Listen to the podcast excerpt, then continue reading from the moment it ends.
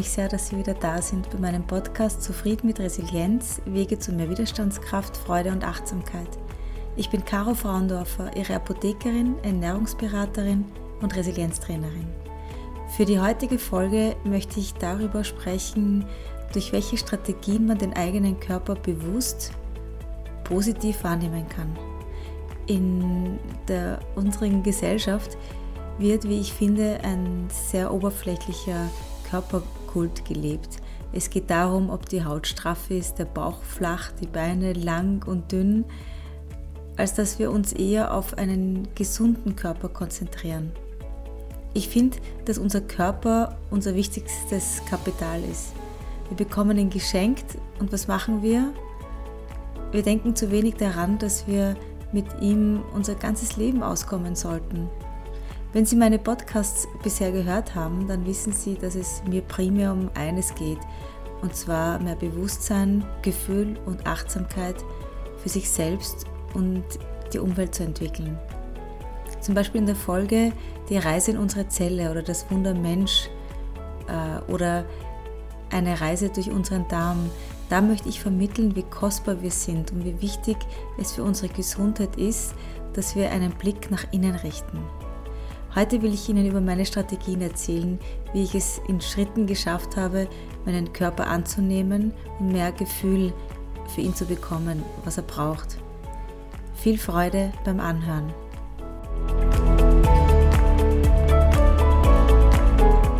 Ich denke, die meisten Frauen kennen das Gefühl, und vielleicht auch Männer, das Gefühl, dass der eigene Körper Makel hat, so wie bei vielen Dingen im Leben konzentrieren wir uns mehr auf das, was uns nicht gefällt.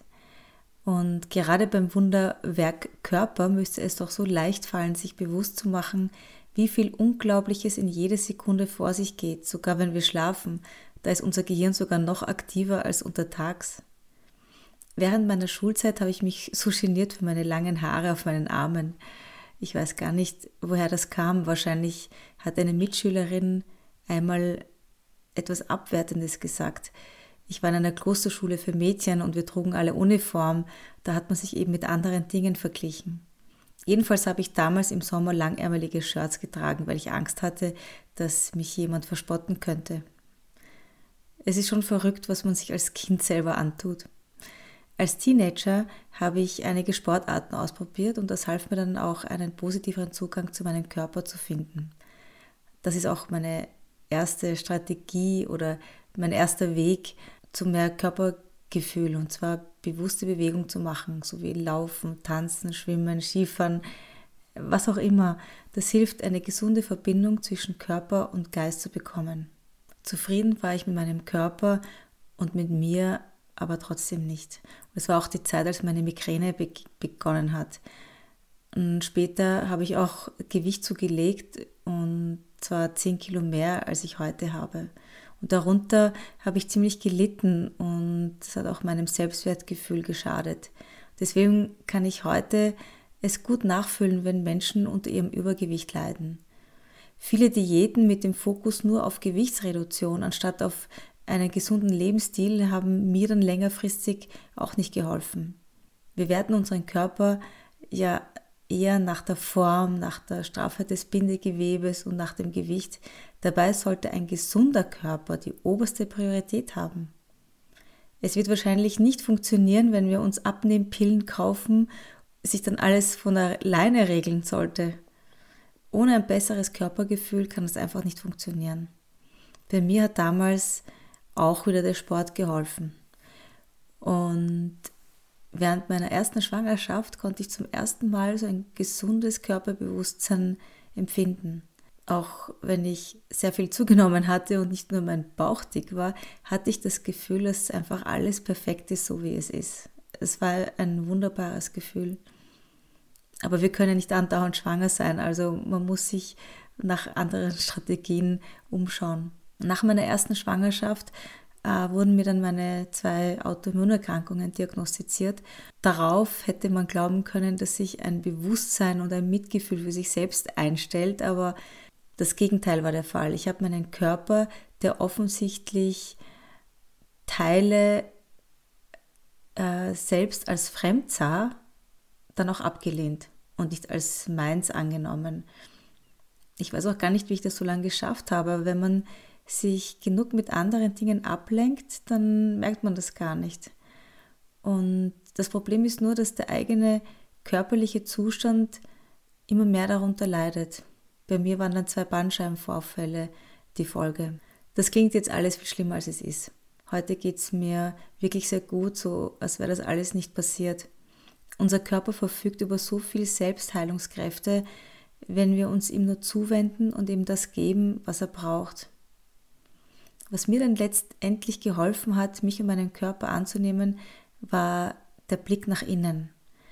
Und das funktioniert mit mentalem Training. Ich praktiziere fast jeden Tag einen sogenannten Bodyscan.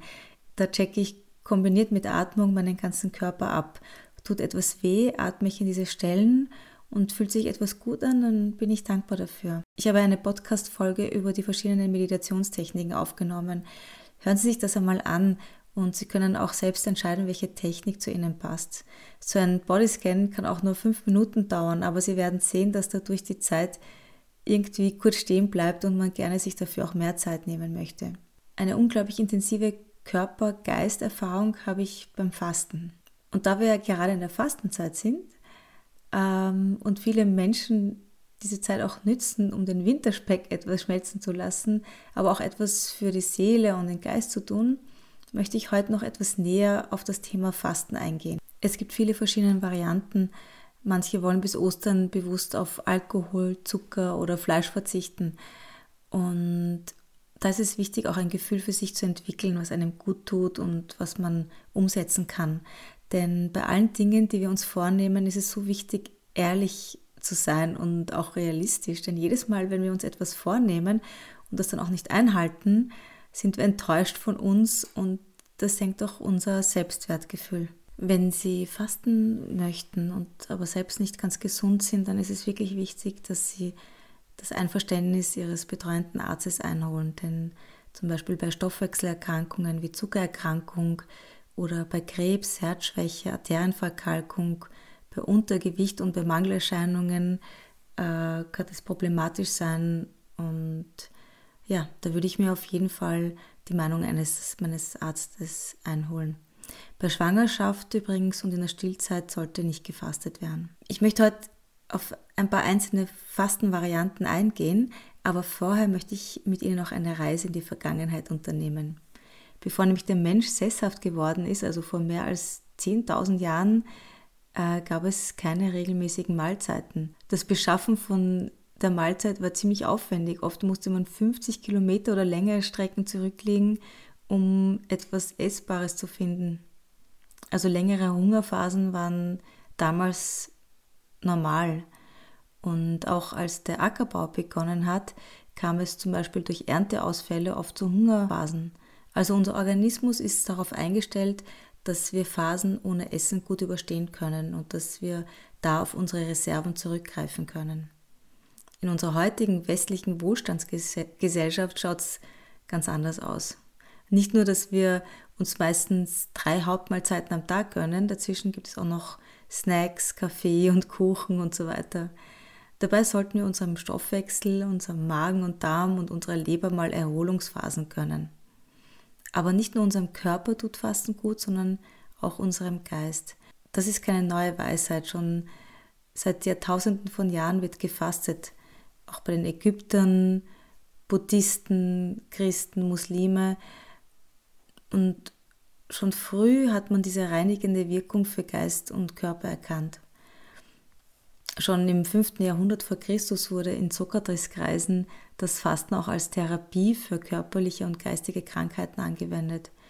Und die Urmutter des Heilfastens, also Hildegard von Bingen, hat im 11. Jahrhundert die Bedeutung des Heilfastens erkannt und auch etabliert. Auch wenn man damals nicht genau neurowissenschaftliche Erklärungen hatte, ähm, hat man beobachtet, dass es positive Effekte hat, so wie Heilung und Euphorie. Und heute weiß man, dass durch das Fasten gewisse Bereiche im zentralen Nervensystem aktiviert werden.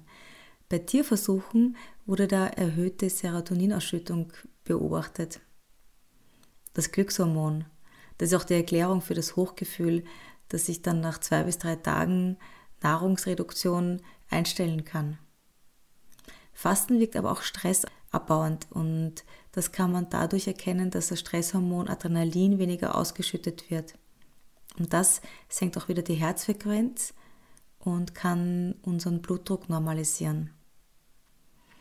Und beim Intervallfasten, also es ist ein einmaliges Fasten in der Woche für circa 12 bis 24 Stunden, ähm, da haben Studien wirklich beeindruckende Ergebnisse gezeigt. Und zwar kann es die Lebenserwartung steigern. Und zwar bei allen Lebewesen und bei einigen Tierarten sogar um das tausendfache. Ja, die haben echt Glück. Und neben der Gewichtsreduktion kann zum Beispiel das Intervallfasten auch gut sein, gut wirken, vorbeugend gegen Herz- und Gefäßerkrankungen. Sogar Nervenschäden können dieser Zeit repariert werden, was beispielsweise bei Demenz oder Alzheimer wichtig sein kann. Bezüglich Demenz und Alzheimer vorbeugen habe ich in meinem Blog von der Apotheke in Wien einen Beitrag geschrieben. Sie können ihn auf meiner Webseite www.apothekeanerwien.at oder auch auf Facebook und Apotheke an der Wien durchlesen. Mit Demenz habe ich äh, in meinem, auch persönlich in meinem engeren Familienkreis Erfahrung und daher ist dieses Thema für mich so wichtig und auch, dass speziell Angehörige hier besser informiert werden sollten. Aber jetzt zurück zu unserem Thema Fasten. Ein weiterer Effekt ist die Entgiftung und schon kurze Fastenperioden helfen unserem Körper zu entgiften und Energiereserven wieder aufzutanken. Auch das Immunsystem wird gestärkt und Müdigkeit und so Antriebslosigkeit können bekämpft werden und sogar Spannungen können gelöst werden. Fasten kann auch Vorteile bringen, wenn man Verdauungsprobleme hat und zum Beispiel eher einen weicheren Stuhl oder häufig Durchfall. Auch bei Hauterkrankungen, Rötungen und Hautausschlägen kann es positive Wirkungen erzielen, auch äh, bei Kopfschmerzen und Migräne. Und gerade beim Intervallfasten hat man gesehen bei Krebs, dass die Wirksamkeit der Chemotherapie unterstützt werden kann. Außerdem kann es auch bei Menstruationsbeschwerden und Hitzewallungen helfen. Und nicht zuletzt ist es gut für unser Selbstbewusstsein, denn weil wir das geschafft haben und das sicher auch eine Überwindung ist. Aber Vorsicht, wer noch nie gefastet hat, sollte wirklich auf seinen Körper hören. Und wenn Entzündungen bestehen oder irgendwelche Krankheiten, bitte wirklich unbedingt mit Ihrem Arzt darüber reden. Es gibt ja auch geleitetes Fasten mit Ärzten und in Kliniken. Genau, das würde ich auf jeden Fall vorher mal abklären. Wie ich schon vorher erwähnt habe, habe ich ja auch schon meine eigenen Fastenerfahrungen und habe das Getreidefasten nach traditioneller chinesischer Medizin gemacht.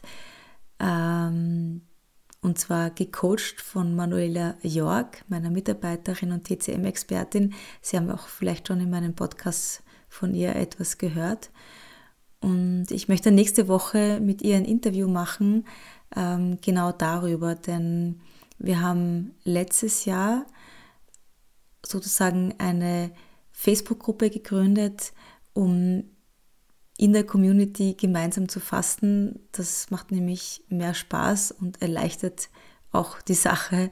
Genau, wir wollen jetzt natürlich im Frühling, weil das ist die beste Zeit dafür, wieder so eine Gruppe starten. Wenn Sie da Interesse haben, hören Sie auf jeden Fall dann in dieses Interview rein und Sie können auch gern auf der Facebook-Seite von Apotheke an der Wien sich da anmelden. Äh, da gibt es natürlich auch viele Ratschläge, Rezepte und Tipps. Und gerade nach traditioneller chinesischer Medizin finde ich das recht spannend, denn es gibt zwei verschiedene Typen, eher der Kältetyp und der Hitzetyp und je nachdem äh, kann man entscheiden, welche, für welche Fastenvariante man sich letztendlich entscheiden möchte. Meine Erfahrungen waren sehr interessant es war, der erste Tag war schon hart, vor allem mit diesem Reiskonji. Da wird Reis wirklich sehr lange mit sehr, sehr viel Wasser gekocht und es ist dann eigentlich ein geschmackloser Brei. Aber wenn man den ersten Tag überstanden hat, dann geht es eigentlich schon viel einfacher. Und ich habe dann auch schon nach dem, also am zweiten Tag auch schon gekochtes Gemüse und ähm, eine Gemüsesuppe dazu genommen. Also es war dann schon ähm, einfacher für mich. Fasten ist jedenfalls eine gute Gelegenheit, sich mit Körper und Geist intensiver auseinanderzusetzen. Ich bin überzeugt, dass es gut für meinen Darm und für meine Gesundheit ist.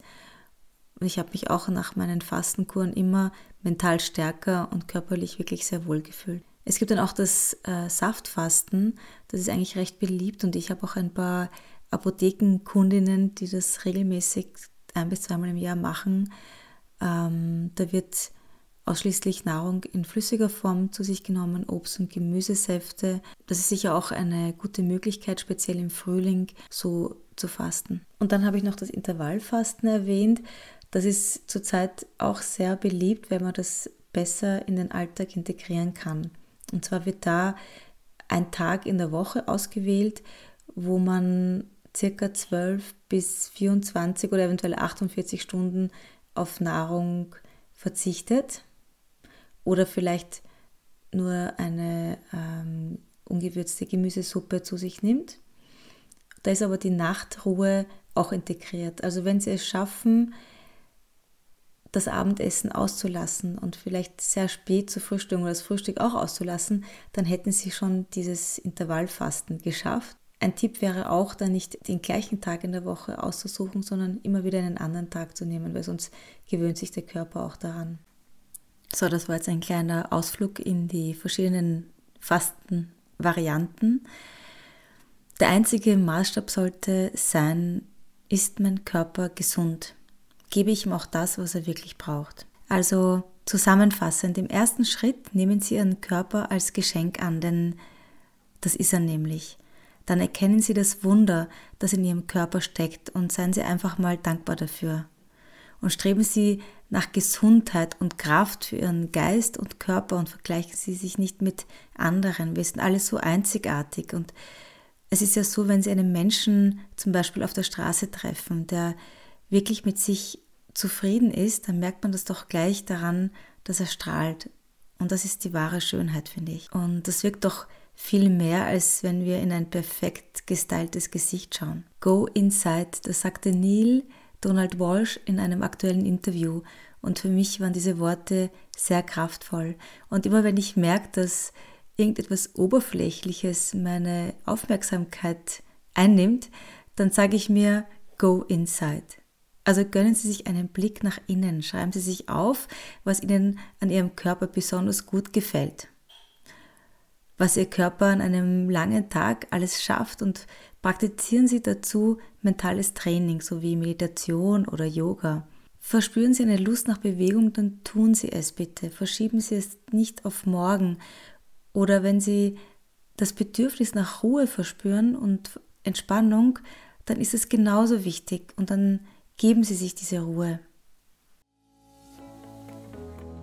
Ich hoffe, ich konnte Ihnen mit dieser Podcast-Folge dazu ermutigen, sich mit Ihrem Körper bewusster auseinanderzusetzen. Nehmen Sie Rücksicht auf Ihre Bedürfnisse, integrieren Sie Bewegungs- und Ruhephasen in Ihren Alltag und tun Sie sich etwas Gutes. Versuchen Sie das Intervallfasten und ich verspreche Ihnen, Sie werden damit gute Erfahrungen machen. Ich war in meinem Geist noch nie so klar als wie in den Fastenzeiten connecten Sie sich mit der Apotheke in der Wien auf Facebook und machen Sie mit. Das Feedback war wirklich toll. Schreiben Sie mir eine Nachricht und ich lade Sie zu dieser geschlossenen Facebook-Gruppe ein. Ich glaube, wir sind 100, über 100 Mitglieder oder mehr und verpassen Sie auch nicht das Interview mit Manuela York, das ich nächste oder übernächste Woche online stelle. Ich bin Ihnen sehr, sehr dankbar über Rezensionen und positive Bewertungen. Und ich freue mich auch, dass schon einige mit ihren Anliegen und Fragen sich direkt an mich gewendet haben und mit mir in Kontakt getreten sind. Dadurch sammle ich natürlich auch mehr Erfahrungen und sehe, mit welchen Strategien wir zu mehr Widerstandskraft und Zufriedenheit finden können. Vielen, vielen Dank, dass Sie heute wieder dabei waren. Viel Freude und Achtsamkeit. Feiern Sie Ihren Körper, Ihre Caro Fraundorfer.